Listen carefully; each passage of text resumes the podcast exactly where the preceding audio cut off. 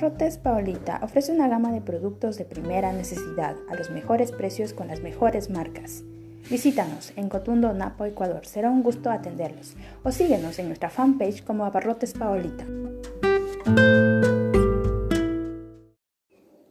Hola, bienvenidos al pueblo del cacao y chocolate, un lugar para conocer de cultura, tradición y gastronomía. Hola, bienvenidos al pueblo del cacao y chocolate, un lugar para conocer de cultura, tradición y gastronomía. Hola niños y niñas, ¿cómo están? Les saluda la profesora Alicia Alvarado. Hoy en Historia veremos el saber ancestral de la callana. Este es un objeto que ha trascendido a través de los tiempos en la etnia quichua. Comencemos. Un día, durante una reunión de padres de familia, se manifestaba sobre un evento que se iba a realizar en Navidad y donde sus hijos y los padres de familia iban a participar. El concurso se trataba de realizar o elaborar un objeto o una artesanía típica del sector y debían dar a conocer su importancia y cómo ha implicado este en el sector. Entonces, entonces se organizó todo el evento para ese día. Todos llegaron con, sus objetos artísticos, con las artesanías de Muyo, de Achira, de la naturaleza en sí. Pero, al cabo del concurso, había un objeto que llamó mucho la atención, inclusive cuando el personaje del objeto habló. Don Francisco Guatatoca al exponer su objeto artístico, mencionó que se llamaba la callana. Entonces todos en el sector conocían de ello, pero no sabían cómo se elaboraba, pues este ya era uno de los antiguos habitantes del sector, pues en su mayoría eran jóvenes padres. Y al comenzar a hablar de él, objeto, dijo anteriormente este se elaboraba a base de barro y actualmente se elaboraba a base de madera.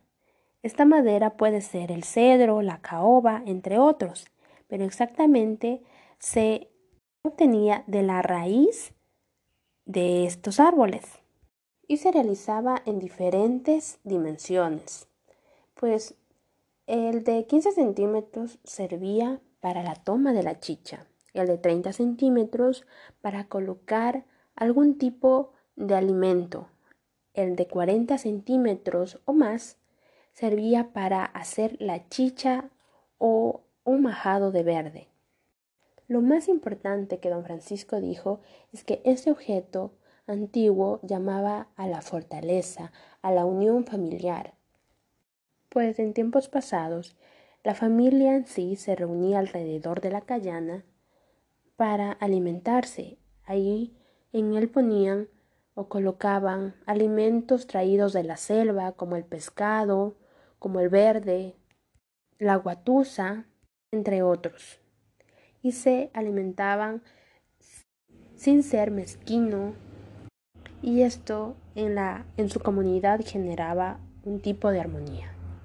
Entonces, dentro de todos los saberes o los objetos que dieron a conocer en el evento, don Francisco Atatoca salió ganador porque este es un saber que trascendió y sigue vivo en algunos sectores de las comunidades indígenas.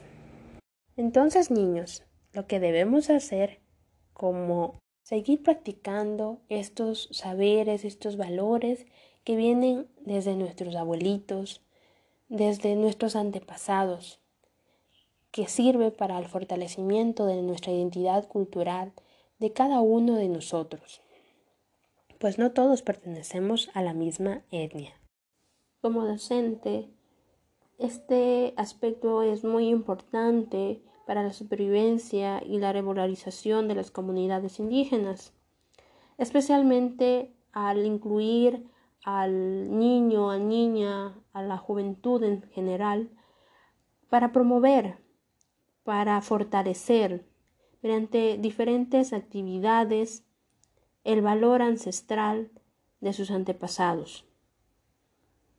Pues la industrialización, la tecnología ha llevado a un cambio drástico en la sociedad y se ha ido en el olvido estos saberes que son la identidad cultural de cada etnia.